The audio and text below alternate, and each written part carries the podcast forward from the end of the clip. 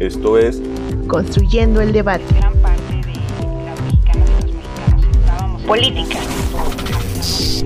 periodismo, movimientos sociales, cultura,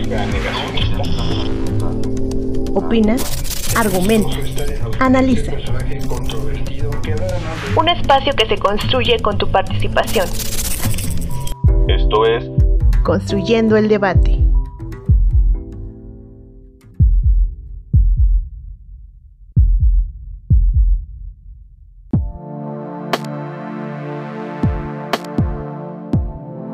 Todos conocemos los memes, los vemos en las redes sociales, en la televisión e incluso en los periódicos y revistas. Pero ¿alguna vez te has preguntado cuál es la definición de un meme? ¿Por qué son tan populares? ¿Y para qué sirven? El meme es un fenómeno social que consta de un chiste digital que usa elementos visuales como imágenes, videos, canciones o audios y frases que expresan una idea, movimiento o sentimiento. Suelen ser humorísticos o sarcásticos, pero también pueden ser informativos o educativos. Los memes pueden ser personalizados para adaptarse a sus diferentes audiencias y se difunden principalmente a través de las redes sociales como Facebook, WhatsApp, X y TikTok. El origen de la palabra meme es gracias a la palabra griega mimema, que significa algo imitado. Sin embargo, el término meme fue acuñado por el biólogo evolutivo nigeriano Richard Dawkins, que en 1976, en su libro El gen egoísta, comparó los memes con los genes, argumentando que ambos son unidades de información que se replican y transmiten de generación en generación. Dawkins dice que la vida de un meme es como todo un proceso evolutivo. Tiene una fecundación al plantarse una idea, una longevidad al tener un tiempo de vida y una fidelidad en la replicación al pasar de generación en generación. Los memes se perciben como una forma divertida y creativa de comunicarse.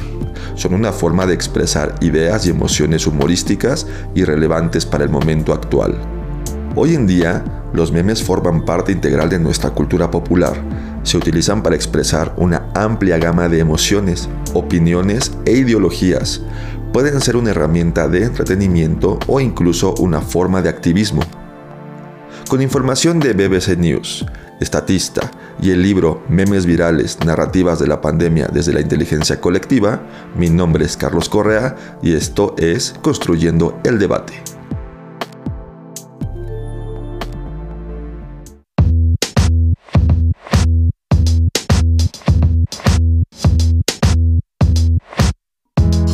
Buenas noches, les saluda Sofía Gamboa. Esto es Construyendo el Debate, podcast de la Facultad de Ciencias Políticas y Sociales de la UNAM que podrán escuchar todos los lunes en punto de las 8 de la noche.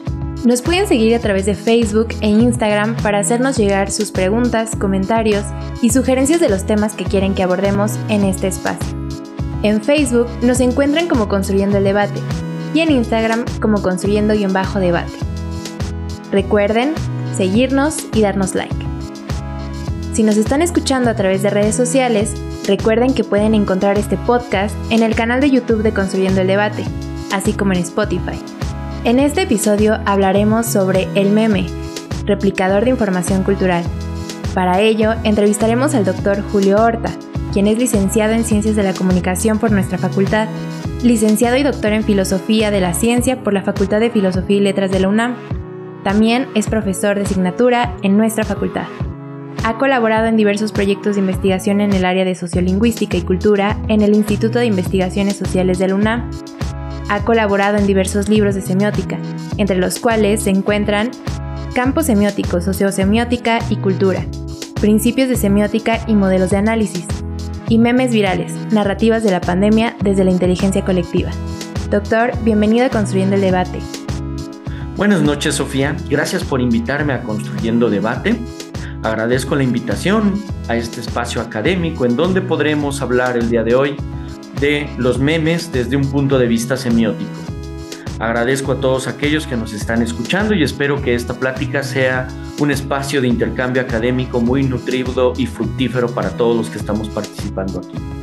Para comenzar con este episodio, doctor, me gustaría preguntarle, En su artículo La complejidad mimética y la representación irónica de la pandemia, plantea la diferencia entre el concepto de meme y meme imagen, este último entendido como el discurso visual, cuya difusión ocurre dentro de medios digitales de una manera similar a la propagación de un virus.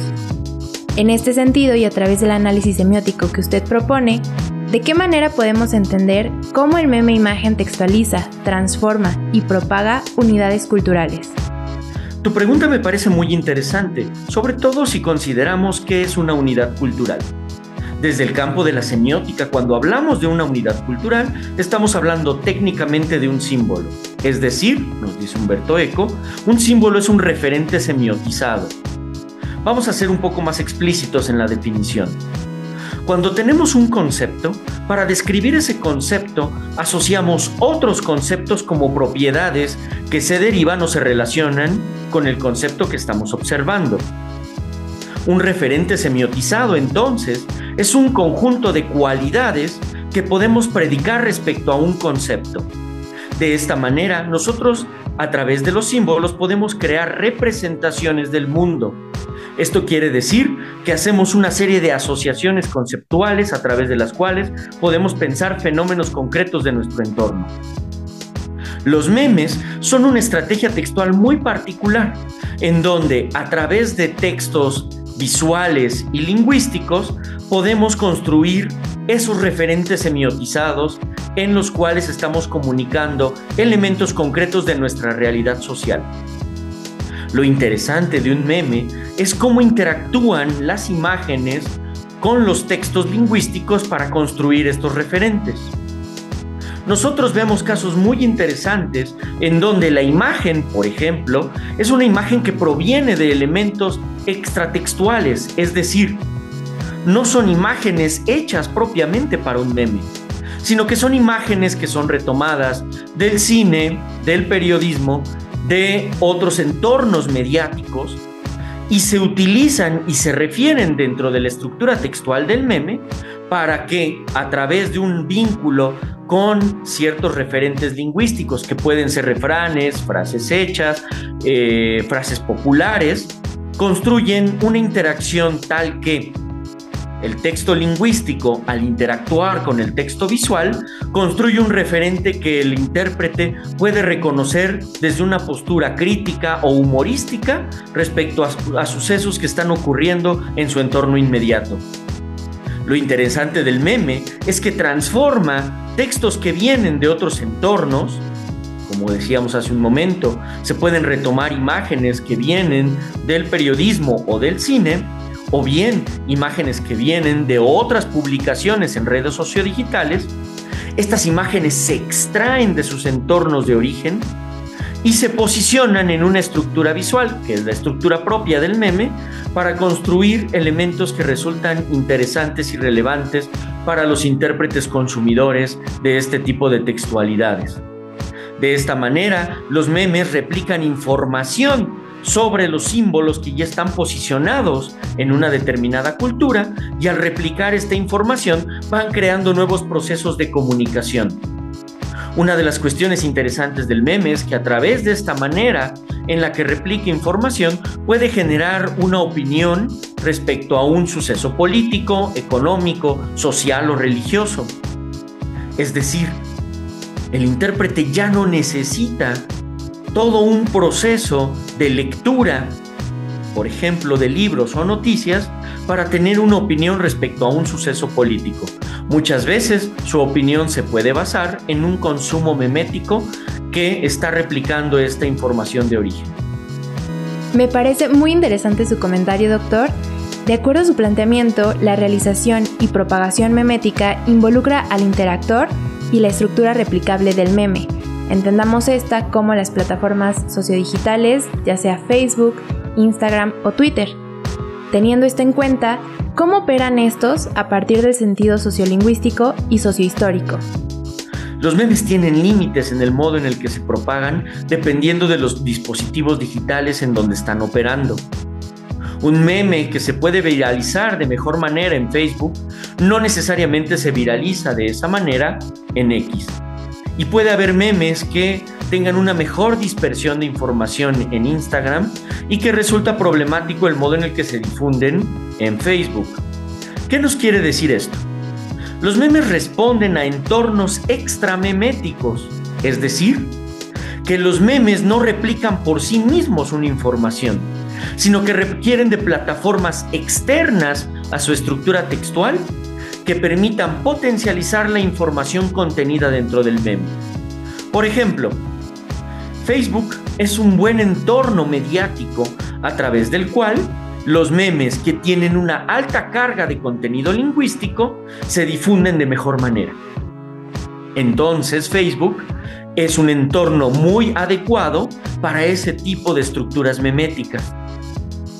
Probablemente en X o en Instagram, los memes que tienen una estructura visual predominante son los memes que se pueden replicar de mejor manera en esos entornos. Entonces, William Winsap nos va a decir de manera crítica, los memes no son un buen factor de replicación cultural. Es decir, la teoría memética no nos explica de una manera muy adecuada cómo es que evoluciona la cultura y cómo es que se dispersa la información dentro de un entorno cultural. En todo caso, lo que tenemos que comprender son esos entornos en donde los memes pueden operar. Si bien WinSap no está pensando exactamente en lo que tú y yo reconocemos como meme, es decir, estas imágenes asociadas a textos lingüísticos que permiten estrategias textuales muy concretas que ocurren en las redes sociodigitales, WinSap está pensando más bien en la noción de meme ligada a lo que Richard Dawkins llamaba como unidad cultural de información.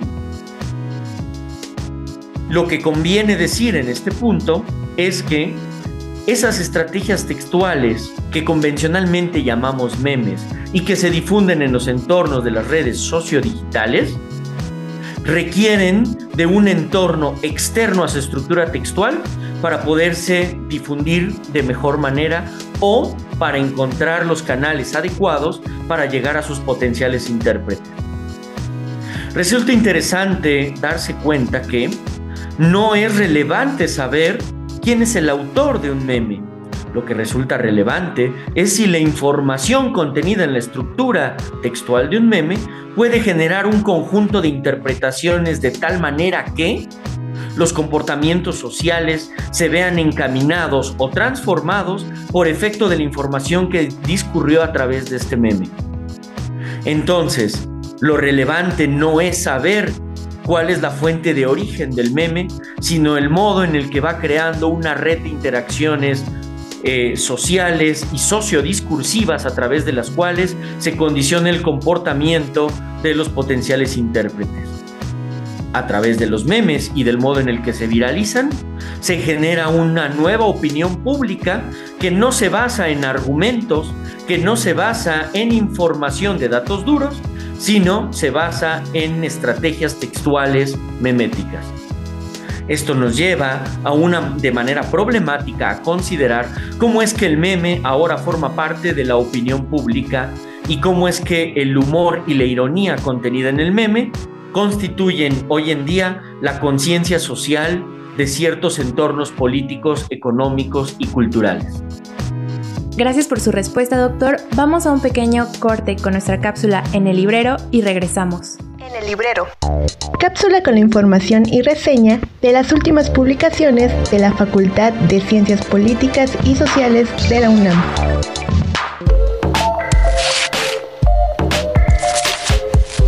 ¿Conoces la historia de América Latina? ¿Sabes cuántas culturas se engloban en Latinoamérica? ¿Sabías que existen distintas maneras de ejercer el control político en los diferentes países de, de, América Latina? Si te interesan estos temas, te invitamos a leer la revista Estudios Latinoamericanos número 50, en su edición de julio a diciembre de 2022. La cual es una colaboración entre distintos autores en el cual podrás encontrar temas relacionados con América Latina. Esta revista realiza un pensamiento crítico acerca de la historia de América Latina, cuestionando desde la perspectiva filosófica cuál es la historia detrás de este conjunto de países hispanohablantes. Sin embargo, es importante acotar que en el primer artículo de la revista se invitan a los lectores a desdeñar la parte sociohistórica de los acontecimientos que han prevalecido en la humanidad. Sin embargo, no hay que dejar de lado la parte cultural e histórica de dónde venimos y cómo hemos llegado hasta este punto. Por otro lado, en el sistema mundial se presenta una gran variedad de formas sociales, políticas y culturales que podemos observar a través de la relación de las personas en el interior de cada uno de sus países, desde sus usos y costumbres hasta la manera en la que describen su propio mundo en relación con el lenguaje o el idioma que emplean. Waldo Ansaldi, autor del primer artículo titulado Cómo investigar el enigma de América Latina, fomenta instrumentos para descifrar el análisis a todas sus incertidumbres, desde que la religión no se concibe como una entidad natural, sino como una construcción histórica que promueve la contrariedad. A su vez, el autor aclara que se debe de estudiar como una organización en donde se asienta una coexistencia de la religión en torno a la política, la economía, la cultura y lo social en el que se rigen como un conjunto de normas particulares o individuales relacionadas con las instituciones y actores que enmarcan la vida de la misma sociedad. Asimismo, se plantea que América Latina se considera un espacio de producción, circulación y consumo de bienes, servicios e ideas, en donde se ha generado riqueza para quienes han denominado distintas sociedades del continente latinoamericano siendo un camino de fácil dominación para las potencias mundiales, lo cual ha conllevado a la propia resistencia de las naciones y en cierto punto autonomía en cuestión de la mano de obra trabajadora han desarrollado los pueblos latinoamericanos a lo largo de la historia. ¿Te gustaría conocer más acerca de este análisis? Te invitamos a que adquieras este ejemplar en el Departamento de Publicaciones de la Facultad, ubicada en el edificio G, planta baja, en la librería de la Facultad, ubicada en la planta baja del edificio C, a un costado de cafetería o también puedes escribir al correo electrónico suscripciones arroba para mayores informes de esta y otras publicaciones de tu interés. Mi nombre es Mónica García. Hasta la próxima.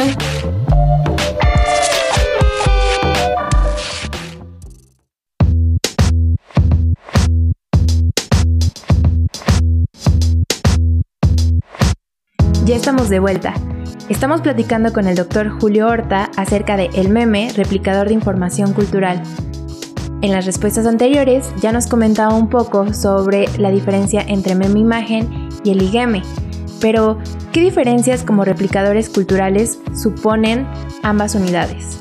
Los memes están constituidos por estructuras visuales y estructuras lingüísticas.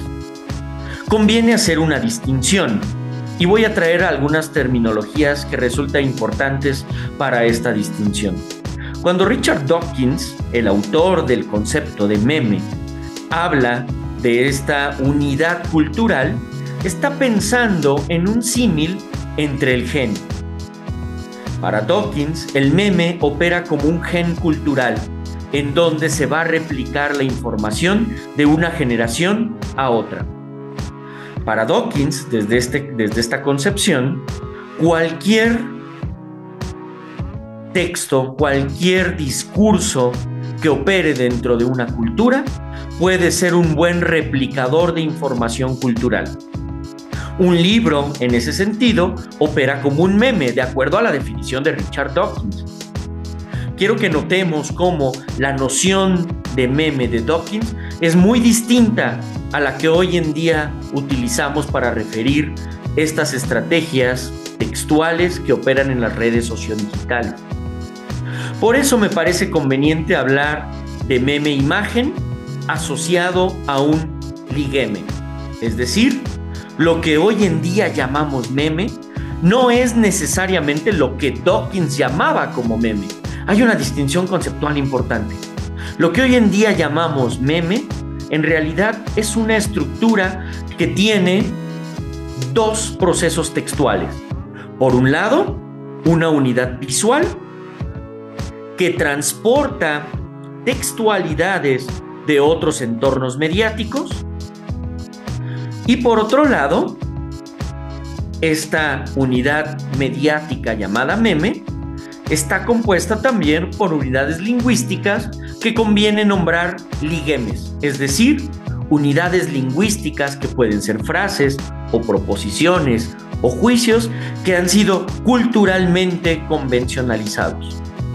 Cuando hablamos de un ligueme, entonces estamos hablando de articulaciones lingüísticas o sintagmas que ya han sido fijados por cierta convención social.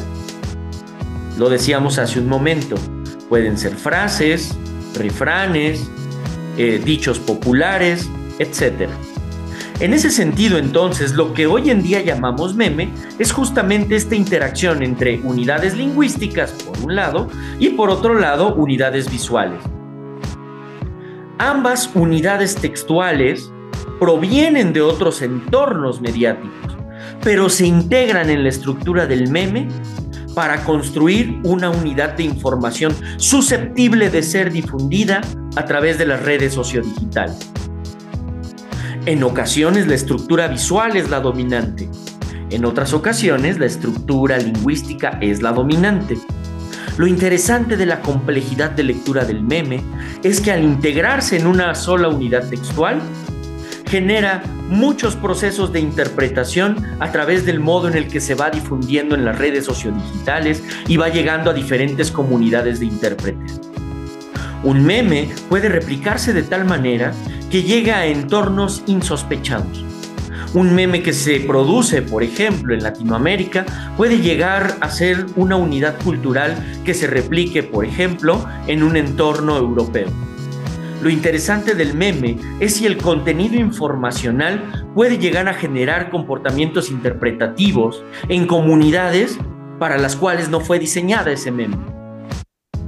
Por ejemplo, vemos el famoso caso del meme de Pedro Mundo. Pedro Mundo, la imagen de un funcionario público de la Facultad de Ciencias Políticas y Sociales, le ha dado la vuelta a varios países.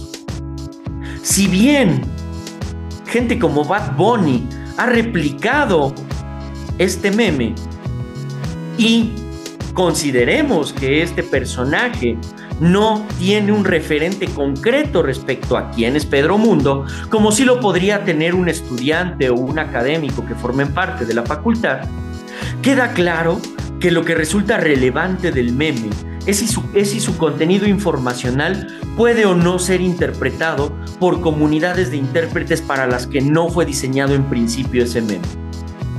Entonces estamos hablando de contextos de reconocimiento y de interpretación que son aleatorios y accidentales. Y entonces el meme se debate entre sus propios límites al confrontarse con procesos cognitivos de interpretación en donde probablemente la información contenida del meme es transformada de una manera metafórica que radicaliza posibles nuevas interpretaciones y que genera nuevas unidades de información. De esta manera, un meme, al ser interpretado por otra comunidad, adquiere nuevos significados que le permitirán replicarse hacia otras comunidades.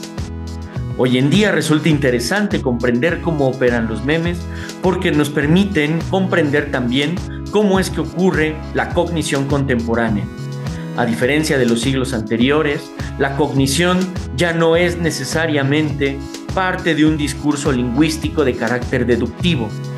Nuestro razonamiento contemporáneo y la conciencia que tenemos sobre los hechos sociales que constituyen nuestro entorno ya no ocurre a partir de razonamientos deductivos que antes podían darse en los libros o de datos duros que antes podían darse en los periódicos.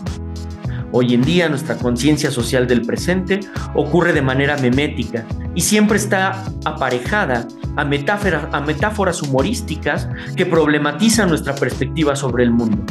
Conviene preguntarnos hoy en día cómo es que construimos la realidad de nuestra sociedad a partir de un humor inherente al modo en el que aceptamos nuestra propia conciencia como ciudadanos. Gracias por su respuesta, doctor. Sin duda, su participación en Construyendo el Debate nos permite ver el estudio y el análisis de los memes como una unidad cultural que nos aproxima a nuestras capacidades de entendimiento en la época actual. Agradezco mucho la invitación que me hace Sofía y espero que haya sido una plática muy nutrida, tanto para aquellos que nos escuchan como para ti misma. Estaré muy pendiente a las próximas invitaciones que me hagan para este programa Construyendo Debate y con mucho gusto seguiremos participando. Mando un saludo a todos aquellos que nos escucharon. Me permito recordarle a nuestra audiencia que puede revisar el libro Memes Virales, Narrativas de la Pandemia desde la Inteligencia Colectiva y acercarse a este tema si es de su interés. Gracias por escucharnos. Recuerden que nos pueden seguir vía Facebook como Construyendo el Debate y en Instagram como Construyendo-Debate. Pueden escuchar los episodios pasados en nuestro canal de YouTube, en Spotify y en la página Cultura con Polacas, que pueden encontrar en el sitio web oficial de nuestra facultad. Si les gustó este programa, regálenos un like, compártanos con sus amigos, amigas y no olviden dejarnos un comentario. Este podcast es producido por la Coordinación de Extensión Universitaria a cargo de la maestra María Auxiliadora Sánchez Fernández. En la producción, Carlos Corrés Cajadillo, edición y ensamble Sofía Gamboa, asistente de producción Mariel Cabello, en la producción de cápsulas informativas Sasha Lavanderos y en diseño e imagen Ángel Alemán y Sofía Gamboa. Se despide de ustedes Sofía Gamboa, hasta la próxima.